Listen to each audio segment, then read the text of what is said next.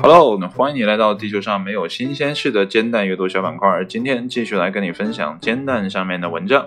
今天这篇文章是一自 Mental Floss 由译者 HTT 二零基于创作公益协议 B 杠 C 发布的。这篇文章发表于二零一九年的十月九号的下午三点。文章的标题叫做“这才是最佳睡眠姿势——左侧睡”。读完这样的标题呢，让我联想到哈，最近我好像很关注健康类的话题。那首先呢，可能是因为呃家人呢正在一点点的变老，那自己也变大，那身体呢也会出现一些呃之前小的时候没有出现过的状况，那所以呢会很在意健康方面的知识啊，这是一种原因。那么第二呢，可能是因为煎蛋上这类的文章呢相对数量会比较多，那我点开的概率呢也会比较大啊，所以呢这是第二个原因。那么第三个原因呢，可能是因为这类文章呢，我觉得读起来会比较通顺。啊，就是或者说翻译的水平呢，相对其他的文章呢，没有那么晦涩难懂啊，所以呢，读这类文章呢会比较多，这是三个原因。但哪个是比较重要的，或者哪个真正的是因，哪个是果，也说不准。那比如说，呃，是因为我关注健康，所以我看这类文章啊，那我可能刚才说的它的概率比较大的这个事情根本就不存在。那有可能呢，是因为它真的比较多，那我点开的概率高，所以我才关注健康。啊，为什么说这个话题呢？就有的时候我会想哈，到底哪个是因，哪个是果，对一件事情的影响呢，真的是挺重要的。啊，就像鸡和蛋这样的话题，是因为鸡还是呃因为蛋，所以这个物种才出现？那这个问题有的时候就搞得你很头痛啊。当然了，今天呢不是来搞这种呃哲学上的思辨的问题啊。今天呢，还是要说呃睡眠的健康的。那之前呢，我也有在煎蛋阅读板块呢跟你分享过关于睡眠的一些呃相关内容。那如果呢你忘了，或者呢是之前没有听过的话呢，可以倒回去找一找。那也可以呢去煎蛋上呢直接搜索相关的文章。为什么呢？因为呃睡一个好觉呢，显然会帮助你第二天呢恢复精气神，让你在第二天的工作还是学习呢都能得到一个良好的状态。所以呢，睡眠真的很重要。那好了，闲话少叙，来看一下今天的正文是怎么说的。真正睡过去，并不是睡个好觉所需的唯一要素。如果呢，你睡错了姿势，可能呢会在醒来时比爬上床前呢更昏昏沉沉、脾气暴躁、疼痛无力。那据 MIC 网站报道呢，最佳的睡眠姿势不一定是你在夜间开睡时最舒适的姿势。无论你是孕妇、患有睡眠呼吸暂停症，还是正在遭受背部和颈部疼痛的，专家们都同意侧睡对你的身体有最积极的影响。相比于躺着睡和趴着睡，侧睡是一个舒缓而健康之夜的关键所在。这是因为，当你侧睡时，把头靠在枕头上后呢，可以使你的脊椎自然对齐；而当你的背部伸直时，便可以缓解肌肉的压力。否则呢，这些肌肉会因为在整个晚上支撑你的身体而疲惫不堪。那除此之外呢，颈部疼痛。下背部疼痛以及坐骨神经痛呢等更严重的症状呢，通常是由于睡眠时头抬的过高或脊椎扭曲所导致的。那值得一提的是呢，伸直脊椎呢，并不是侧睡的唯一好处。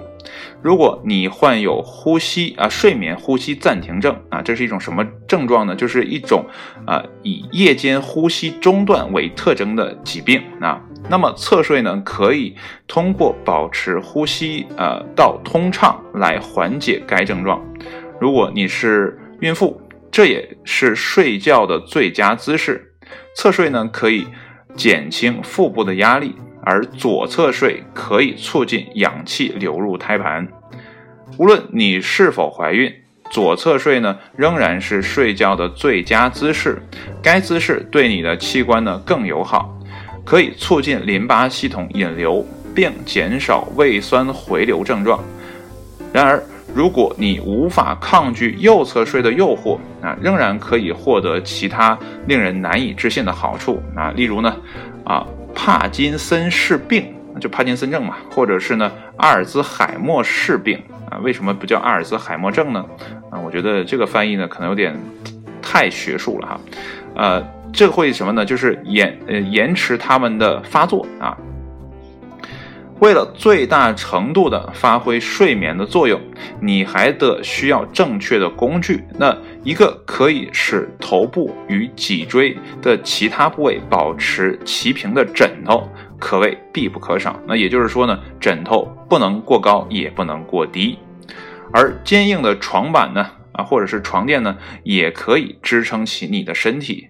为了在整个晚上保持侧睡的姿势，并减轻关节压力呢，请在躯干处以及呢膝盖之间呢放上其他的枕头啊，或是呢啊专门去购买一个啊供侧睡者依偎的大抱枕啊。文章呢到这儿就结束了，但是它结束之后呢还有一个扩展阅读哈，这个扩展阅读的标题比较有趣，叫做“最佳睡眠姿势是哪一种”啊。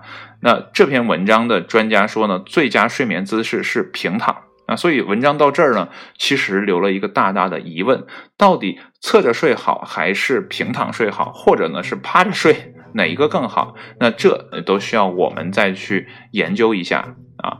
呃，最近呢有在听一个叫《如何使用搜索》的啊，就搜索引擎的这样的一个新书的解读。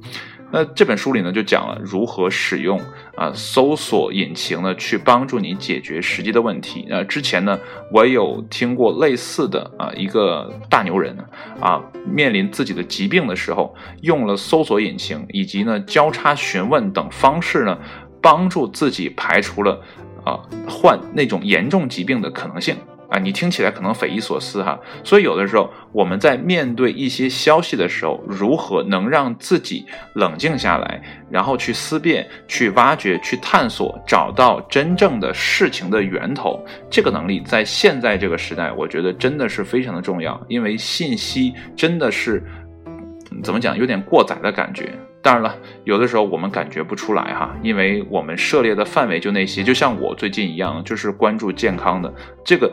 呃，信息不会过载，因为我一天就能摄取这么多。即便你市面上有那么那么多的健康相关的，什么丁香园啊，什么这个呀，啊那个呀，或者莆田系啊等等的，但我都不会去看。所以信息过载对我个人而言呢，呃，可能没有那么严重。但是当你读到类似这样的文章，比如说，呃，开头告诉你左侧睡是最好的，然后又告诉你右侧睡呢会缓解一些什么帕金森啊，或者是阿尔兹海默症的这样的呃延迟啊，然后到最后呢又告诉你平躺是最好的，那这样的时刻你应该怎么办呢？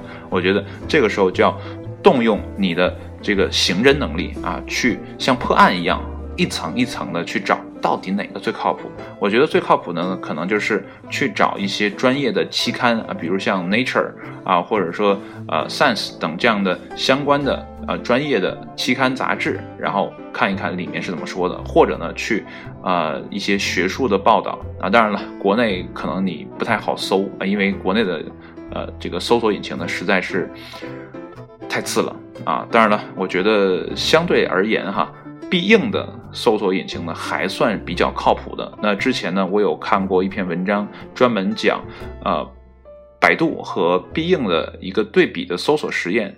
呃，如果呢你搜某一个关键词，比如搜呃搜这个睡眠哈，那百度前面呢会一大堆广告啊，当然它会有标注啊，这是广告，呃，可能不是你想找的。但是你到必应的中文网站上面呢。第一条应该会是一个广告，但是接下来呢，就是啊相关度比较高的文章了。那如果你去它的国际版上面搜呢，也没有就没有广告了，然后直接都是一些相关的内容。当然了，这比起谷歌的搜索引擎来讲呢，还是要弱很多啊，因为谷歌呢有一个叫文献搜索的功能啊，那样的话你可以去找很多的。啊，一些学术真正研究学术的人，啊，前线一线的人，他们写的那种论文，我觉得那些东西呢，相对我们市面上看到的文章呢，要靠谱很多啊啊！还有呢，最近我读这个网络心理学哈，这个书快读了一年了，还没读完哈。最近读的这个篇章呢，就是在讲啊黑网啊，或者说叫深网啊，但暗网呢，其实是。呃，还是一小部分啊，就比暗网底下还有一个更大的面积，那个东西我们在搜索引擎上你是搜不到的。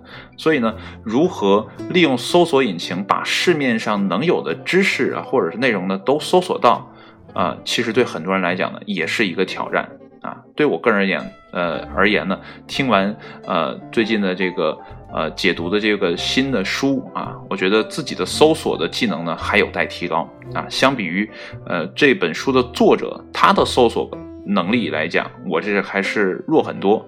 但我觉得选择一个好的搜索引擎呢还是比较不错的啊。这可能就差得很远了。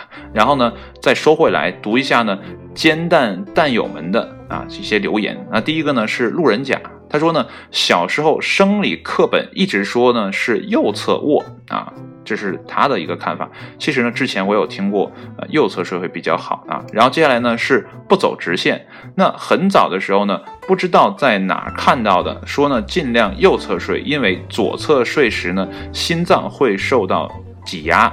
哎，对了，我跟他那时候听的内容是比较相似的，说呢，尽量不要左侧睡，因为心脏在左侧左侧嘛，啊，会对心脏造成一定压力，这样的睡呢可能不太好。所以我现在睡觉的时候呢，呃，先会趴一会儿，然后呢，呃，往右侧转一下，然后就不知道了，这一宿就开始啊，就开始了。然后接下来呢是 Leaf，他说呢左侧睡呢很舒服，很喜欢，喜欢到呢甚至宁愿呢心脏长在右侧。目前呢只能各种姿呃睡觉姿势呢轮流使用，那轮换了个几次呢天也就亮了。我觉得这说的也挺对的。如果呢我们不用一些固定的方式啊，比如说像文章最后说的枕头这个呃功能的话呢。我觉得，呃，我们可能很难保持一个姿势呢，从睡觉开始睡到天亮。然后这边还要插一句哈，呃，关于刚才文章结束的时候那个扩展阅读呢，那个文章我简单看了一下啊，具体说平躺睡到底哪些好处我就没仔细读，但是他说到了如何让自己保持平躺睡呢？他也提到了买一些呃枕头来帮助你固定。啊，当然你不能用夹板固定嘛，这样睡起来肯定会不舒服嘛。所以你还是要用一些软的东西，比如说大的抱枕啊，或者说一些枕头，像文章后面说的，哎，夹在你的膝盖部啊，这样的话你可以保证一个呃固定的姿势啊。当然了，反正我睡觉醒来的时候，呃，大部分都是平躺着的醒来的啊，不知道为什么。啊，接下来呢是叫啊有影子，他说呢，我真的嗯一直习惯右侧睡啊，不右侧睡呢睡不着，然后呢现在成年了才发现呢，呃长歪了啊，拍的片子虽然呢还是在正常的范围内，但还是觉得很不爽啊，所以这个呃弹友的留言呢印证了右侧睡呢也不一定很好。哎，当然了，这是需要一些呃限制条件的，比如说呢，它是否使用的是啊海绵床垫，还是乳胶床垫，或是就是我们呃，反正我小的时候睡过那种木板，然后上面呢铺点褥子啊，你就可以睡觉了啊。还有呃农村的火炕，我小的时候奶奶家也有火炕嘛，然后睡过火炕，那是不是因为这些物质太硬？导致你身体受到挤压才弯曲的呢？这里面也没有提到。所以很多时候我们在看一句话或者说一篇文章的时候，它的基础的呃这个理论或者支撑在哪里？如果没有的话呢，也不要轻易的啊相信啊。那接下来呢是脑子坏掉了。他说呢。这个睡硬床板对脊柱好啊，这就是彻头彻尾的留言。我刚才好像想起来，我在文章当中说了，好像那个硬床板啊，那可能是一个呃这个语病啊，因为它可能只是说了床垫啊。所以呢，不要听我说啊，睡硬床板。那接下来我们继续来看，啊，这个脑子坏掉了，说为什么这是彻头彻尾的留言哈？那么正常的脊柱呢是有几个生理弯曲的啊？这一点我相信很多人都是知道的。那么平躺在坚硬的木板上呢，颈椎和腰区会呢悬空，缺少支撑，而胸区和哎这个。哎呀，这个这个区我还真不认识啊！这个字就是盆骨的部分啊，则会呢承受躯干大部分的重量啊，而且呢颈区和腰区部分的肌肉呢，为了保持姿势呢，会自动收紧，那保持整整一晚。那硬床板睡觉呢，一觉起来之后呢，是腰酸背痛，再常见不过了。那有些人呢，因为长期呢睡硬床板呢，腰部的呃这或者是颈部的肌肉呢已经适应了，能放松了，可是呢。这个脊椎的正常生理弯曲呢，也快没了啊。那么侧卧的话呢，就更夸张了。那么硬床板会让你的脊椎呢侧向弯曲的十分厉害。这个是好，呃，是坏就不用多说了吧。这就印证了刚才的啊有影子说的，他的脊柱弯曲了。所以呢，我们睡觉的时候，嗯，是不是要选一个比较呃舒适程度的？呃，比如说，呃，不，不能太硬，也不能太软的这样的床垫呢。呃，最后一个呢是来自 D U N，他说呢，一个优质的乳胶床垫能让人坐上去就想睡，躺上去就睡着，一晚上不用翻身，舒适的不得了。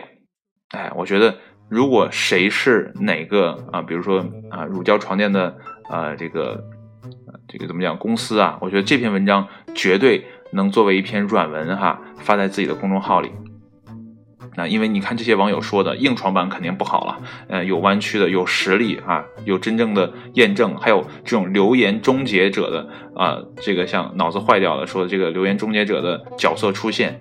那是不是这样的文章会帮助一些床垫公司呢？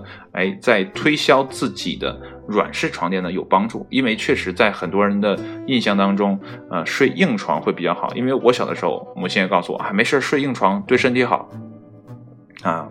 我也不知道小时候怎么过来的。那现在睡的这个床垫呢是呃弹簧的，然后呢感觉还算可以，没有那么多的压迫感啊，也不会特别软。但是说实话，呃，有一次去泰国玩啊，就那么一次啊，出国玩，然后去到泰国，然后他就会卖你乳胶嘛，乳胶制品，啊，感觉那个床垫真的是很舒服啊，非常非常非常舒服啊。当然了，就不知道真正的睡上去，在那睡一宿觉是什么感觉哈，呃，因为也是从小受到了这个硬床的理念的洗礼，所以呢，对特别特别软的床呢，也不太敢尝试啊，因为怕，哎呀。这个可能会有些什么不好的影响啊？那么现在看呢，我觉得比较适中的床垫会比较好，因为它会对你的身体呢有支撑，然后呢还不会过分的呃这样的给你来支撑，所以呢你的身体呢可能会更舒服一些吧啊！当然了，这只是我得出一个结论。那想要得到真正的啊健康的睡眠的指导呢，呃，我相信你听完今天的这一期。啊，那你可能还要去查很多的资料啊，相关的内容啊，可能会有很多。那怎么样去去伪存真啊？这也需要每一个人啊去自行的去辩驳，因为现在的知识啊真的是特别特别的丰富，有的时候自己都搞不清该相信谁了。所以呢，我说的话或者煎蛋上的文章也未见得就十分的靠谱啊。然后刚才文章最后推荐的那个扩展阅读呢，它是一八年的内容，所以你看这一年的时间。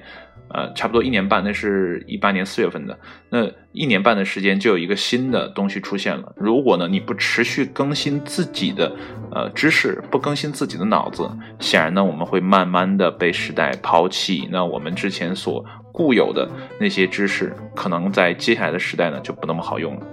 那好了，今天呢又说了呃十八分钟又二十分钟，呃又录的特别长哈。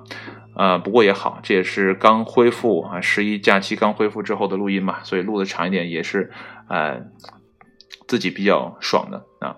好了，那今天呢就跟你分享到这里了。那最后呢，还是要强调一下，如果呢你是 iOS 用户呢，可以去你的 Podcast 上面呢直接搜索“漫头”两个字，“漫”呢是漫画的“漫”，“头”呢是繁体的“头”啊，那你就可以搜到我了。那搜到我之后呢，就不用再去用荔枝来收听了。那有些朋友呢，可能是在我的啊这个朋友圈看到的。那这样的话呢，呃，有的时候你还要点我的朋友圈再去听。当然，我也不知道会不会有这么忠诚的啊来收听我节目的朋友哈。呃，我知道会有啊，但是。呃，多少我真的不知道啊。当然，用忠诚这个词也不太好啊，因为我做这个节目，啊，也没有想说搞一个什么忠诚粉丝啊，什么乱七八糟的啊。只要我我这个东西录出来，你觉得对你来说呢有帮助啊，我觉得就很好了。好了，那今天呢就到这里了，谢谢你的收听，我们下一期节目再见，拜拜。